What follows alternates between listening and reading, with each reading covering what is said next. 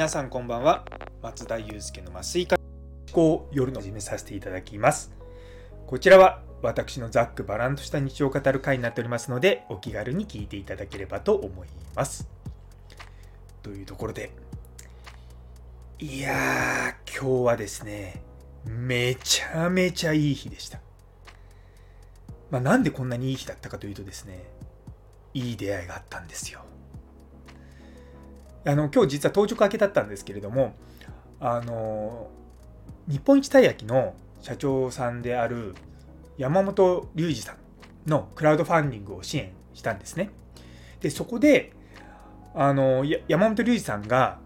顧問税理士の川野先生とこうコンサルを受けるっていうのがあったんですね。そこで、えっと、私と西安とあと四郎さんという、まあ、その3人がですねそのクラウドファンディングを支援したんですね。でそのリターンを今日実はあの受け取る会だったんですよ。で丸の内の方であの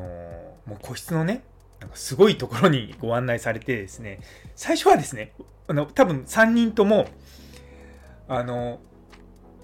山本龍二さんが川野先生のコンサルを受けるのを横で聞いてるものだと思ってたんですね。そしたら 僕らちゃんと読んでなかったのか、実は僕らが川野先生にコンサルを受ける会だったんですよ。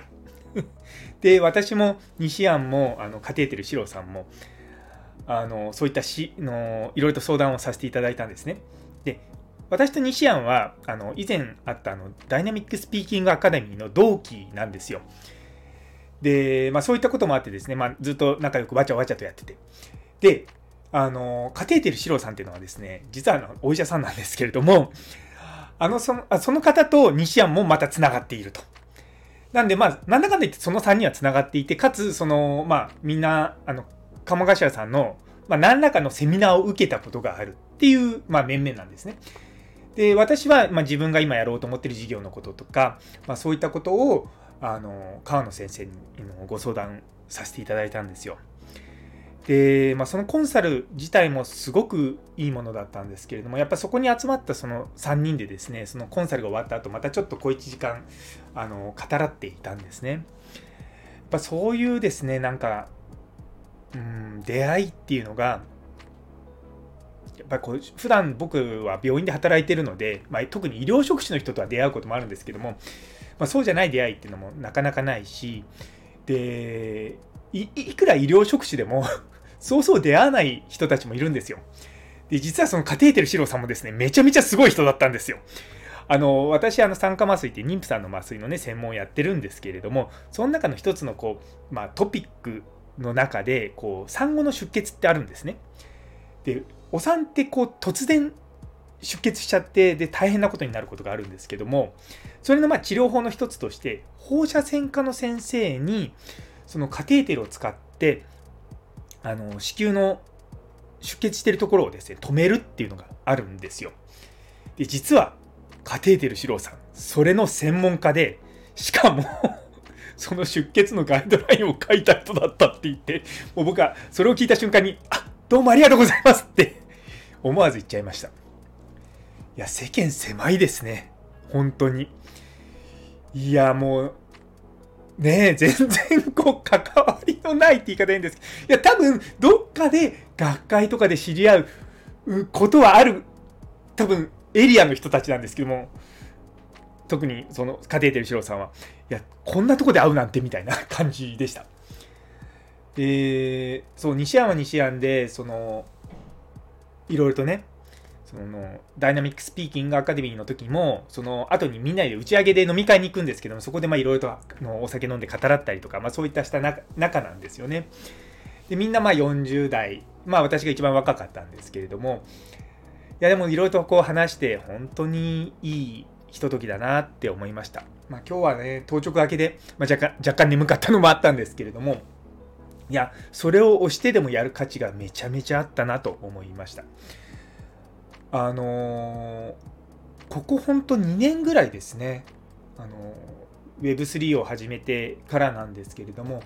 私自身の興味がどんどんどんどん外の方に向いてるんですよ。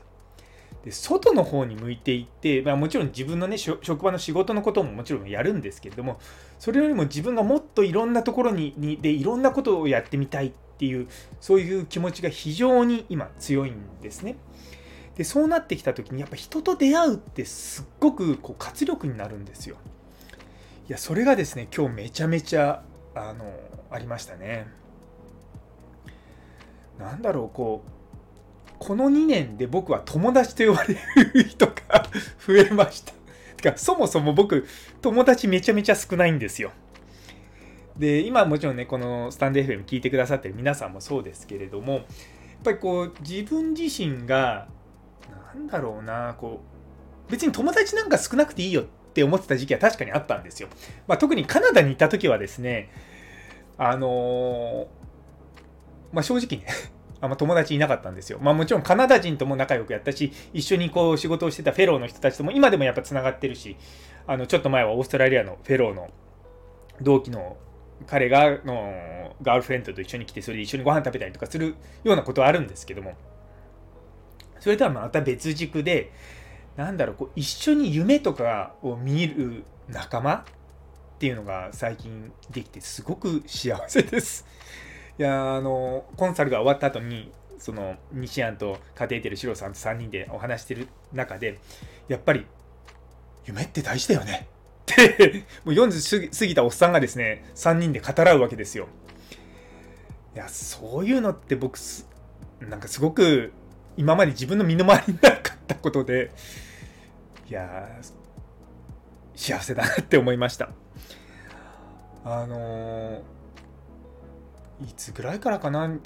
特にここ23ヶ月ぐらい。私はやっぱりこう夢とかを追うっていうことをより具体的にやっていこうって思ってるんですね。なんで今年もなんか20個のこの目標があったりとかそういう中で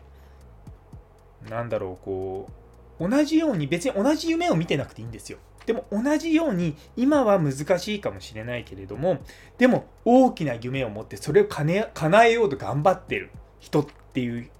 人たちの中にいるとですねめちゃめちゃ頑張れるんですよ。本当に。僕めちゃめちゃあの精神的にも弱いし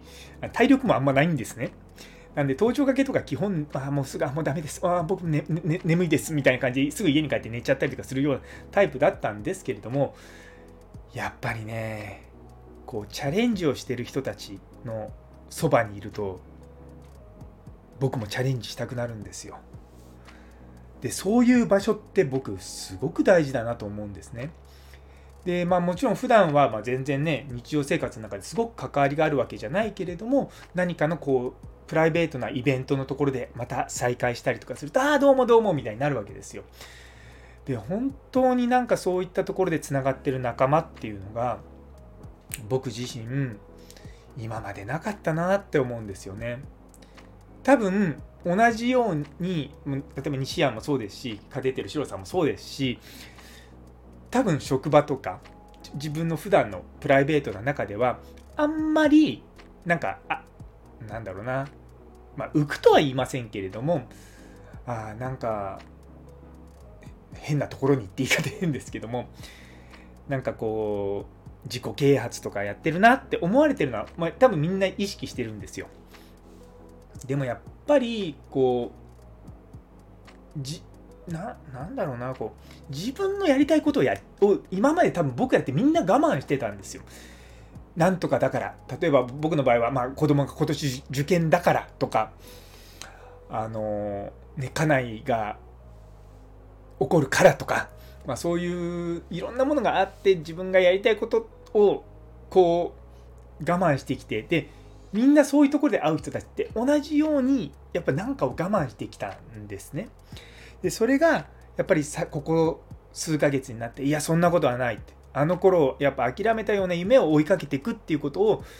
やっぱりもう一度やっていこうっていう人たちがどんどん増えてきて僕もそういった中に飛び込んでめちゃめちゃ頑張ろうと思っております。なのでここからですねまた3月の終わりまでにいくつか目標ができたのでそうあのそこに向けて頑張っていこうと思います。